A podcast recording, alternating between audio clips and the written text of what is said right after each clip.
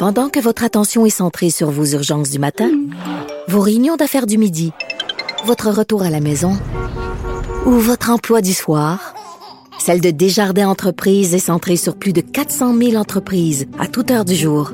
Grâce à notre connaissance des secteurs d'activité et à notre accompagnement spécialisé, nous aidons les entrepreneurs à relever chaque défi pour qu'ils puissent rester centrés sur ce qui compte, le développement de leur entreprise.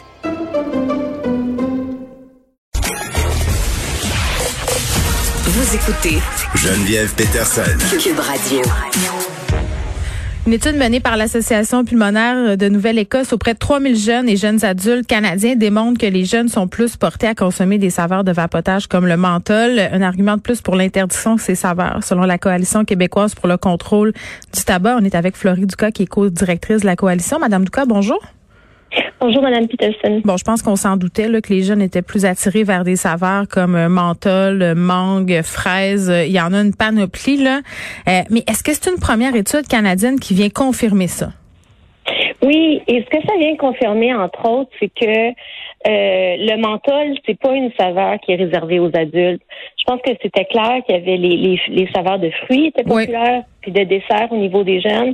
Mais pour le menthol, on a souvent entendu euh, l'industrie prétendre que c'était une saveur qui était surtout réservée aux adultes. Puis les données du, de, de, de cette enquête-là qui viennent corroborer des études euh, où l'échantillonnage était un peu moindre là, de Santé Canada montrent que le menthol est très populaire chez les jeunes. Euh, c'est notamment la deuxième, euh, tu sais, c'est au rang des deuxièmes euh, saveurs utilisées par les ah, jeunes. à ce point-là, j'aurais pas pensé. Ah, moi non plus, moi non plus, mais c'est ce que les jeunes nous disent. Mais c'est faut, faut comprendre que c'est pas surprenant parce que tu sais la menthe menthol, il y a un goût rafraîchissant, il y a une, il y a une, une capacité un peu analgésique du menthol, donc ça si on a les voix euh, un, peu irritées, ben ça vient masquer tout ça. Donc on l'avait vu au niveau des cigarettes que c'était populaire. C'est pas surprenant de le voir au niveau du menthol, mais maintenant c'est confirmé. Oui, puis je pense que la grande nouvelle, c'est que le gouvernement ne devrait pas euh, permettre une exemption à cet égard-là. Oui, Madame Lucas, on va y venir, mais moi j'ai l'impression aussi que cette idée, euh, qui est bien entendu fausse, là, on se dit peut-être dans notre tête, euh, si on consomme la vapoteuse à saveur de menthol ou de fruits, il y a comme cette idée que c'est santé. C'est con à dire, mais parce que ce sont des fruits et des saveurs de menthe, on a l'impression que c'est moins pire. Et, les, les, enquêtes montrent hein, que les produits aromatisés euh, on, sont mieux perçus que les jeunes, puis de, façon générale, euh, la population minimise les risques par rapport à ces produits-là. Puis c'est c'est c'est notamment un attrait qui est exploité par l'industrie. Fait que l'idée c'est pas de dire que les, les produits de vapotage n'ont pas leur place, mais ils ont une place, mais certainement pas au niveau des jeunes, certainement pas au niveau des gens qui n'ont pas fumé. Puis les statistiques sont, sont alarmantes. Hein? Ben, elles sont alarmantes, mais hein, euh, Madame Doury, le mois, l'école secondaire euh, de ma fille, là, tout le monde, ils, disent, tout le monde vape, là. Ils, ils fument même pas la cigarette, ils commencent euh, par ça. Si c'est à la mode de le faire, t'es pas cool si tu le fais pas. Puis c'est vraiment ça qui se passe. Là. L'enquête nous montre aussi que ce qui est préoccupant, parce qu'il y a une période dans l'enquête, il y a eu trois vagues consécutives, puis il y en a une vague dans ce qui est euh, dans le contexte de la COVID. Et on apprend que dans le contexte de la COVID, c'est 90 et plus des jeunes qui se partagent des vapoteurs. Ah, bien, bien sûr, ben oui. On a une lettre de l'école, nous autres. Ah, voyez-vous. Donc, tu sais, je pense que les, les parents sont au fait, les professeurs, euh, mais là, c'est aux élus de faire la job. Ben oui. on s'attend au, gouvernement, notamment au fédéral, euh, qui avait dit qu'il allait déposer une réglementation ce printemps, euh, d'y aller avec une réglementation qui, qui est efficace et qui laisse pas toutes sortes d'échappatoires. notamment au niveau de la menthe ou du menthol. Puis on a les mêmes attentes au gouvernement du Québec. Mais là, vous avez quand même un argument béton avec cette étude, notamment par rapport au menthol, puis les, les jeunes qui sont ciblés euh, par ces affaires-là. Euh, là, le gouvernement canadien, est-ce qu'il est en train euh, d'examiner cette option de, de bannir ces affaires-là? Ben, on, on sait qu'ils vont qu'ils vont intervenir sur l'aromatisation, qu'est-ce qu'ils vont permettre.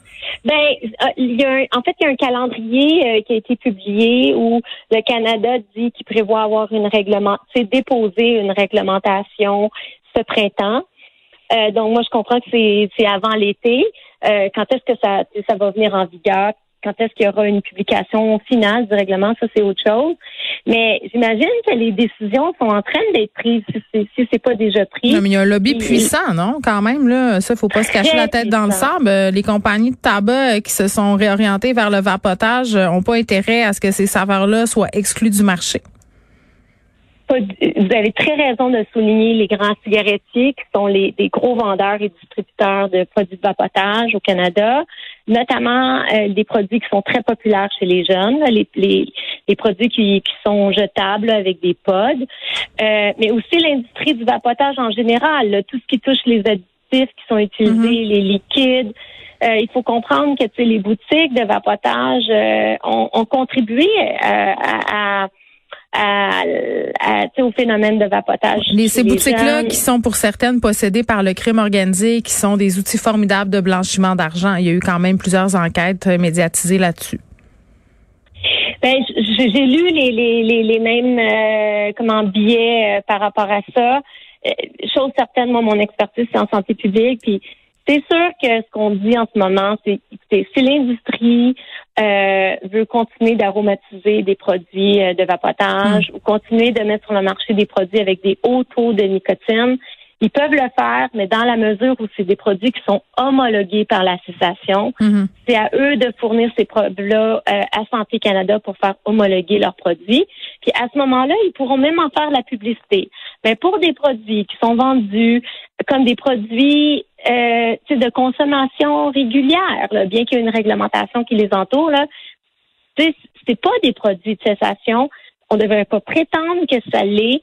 Et, et que pour que ce soit utile, même en termes de réduction des méfaits, il faut que les fumeurs arrêtent de fumer. C'est pas en utilisant les produits de vapotage et fumer qu'on réduit ces risques. Donc, donc, il faut qu'il y ait la cessation. Puis la seule façon d'assurer que les produits d'appotage sur le marché sont utiles pour la cessation, c'est en, les faisant euh, homologuer. Dans la mesure où les fabricants veulent pas faire ça, ben la, moindre des choses, c'est que les gouvernements empêchent qu'ils soient aromatisés aux fruits, à la menthe, etc. Les seules saveurs qui devraient être permises, c'est celles au tabac. Puis c'est une façon de, protéger euh, les jeunes tout en en, assurant que les fumeurs aient accès à ces produits-là, mais ça se fait pas au dépens de la prévention. Euh, de, la, dépendance chez les jeunes. Fleury Douca, merci, qui est co-directrice de la Coalition québécoise pour le contrôle du tabac.